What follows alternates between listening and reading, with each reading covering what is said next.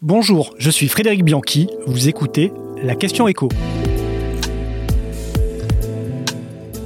À quand la fin du chaos dans les stations-service? Alors que la première ministre Elisabeth Borne se dit optimiste sur l'évolution de la situation, le retour à la normale pourrait prendre plus de temps que prévu. Il faudra en effet une semaine selon Total Energy pour retrouver un rythme normal et approvisionner l'ensemble des stations-service en souffrance à partir du moment où la grève serait levée. Ces dernières 24 heures, la situation s'est encore tendue. Ce lundi matin, par exemple, la station Total Energy de la Porte d'Aubervilliers, en Ile-de-France, a été le théâtre d'un bouchon de plus de 3 km. Des heures d'attente pour espérer faire le plein. Ce dimanche, ce sont près de 30% des 11 000 stations-service que compte le pays qui étaient en situation de pénurie, certaines régions étant encore plus touchées que la moyenne.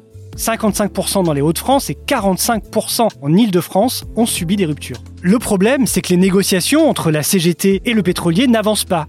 Et pour cause, elles n'ont même pas encore commencé. Les NAO, les négociations annuelles obligatoires, devaient avoir lieu le 15 novembre chez Total. Le pétrolier s'est dit prêt à les avancer d'un mois, à condition bien sûr que la CGT lève sa grève. Le syndicat de son côté a lâché du lest sur ses revendications, elle a abandonné le souhait d'investissement et d'embauche de la part de l'entreprise et se concentre maintenant sur les salaires. Elle réclame toujours 10% d'augmentation générale, 7% au titre de l'inflation et 3% pour le partage de la richesse, alors que le groupe, on le rappelle, a dégagé 10,6 milliards de dollars de bénéfices au premier semestre. Une demande que Total juge exorbitante, la compagnie est prête à négocier, mais pas sur cette base-là. C'est ce qu'a déclaré ce matin le directeur des raffineries du groupe pétrolier.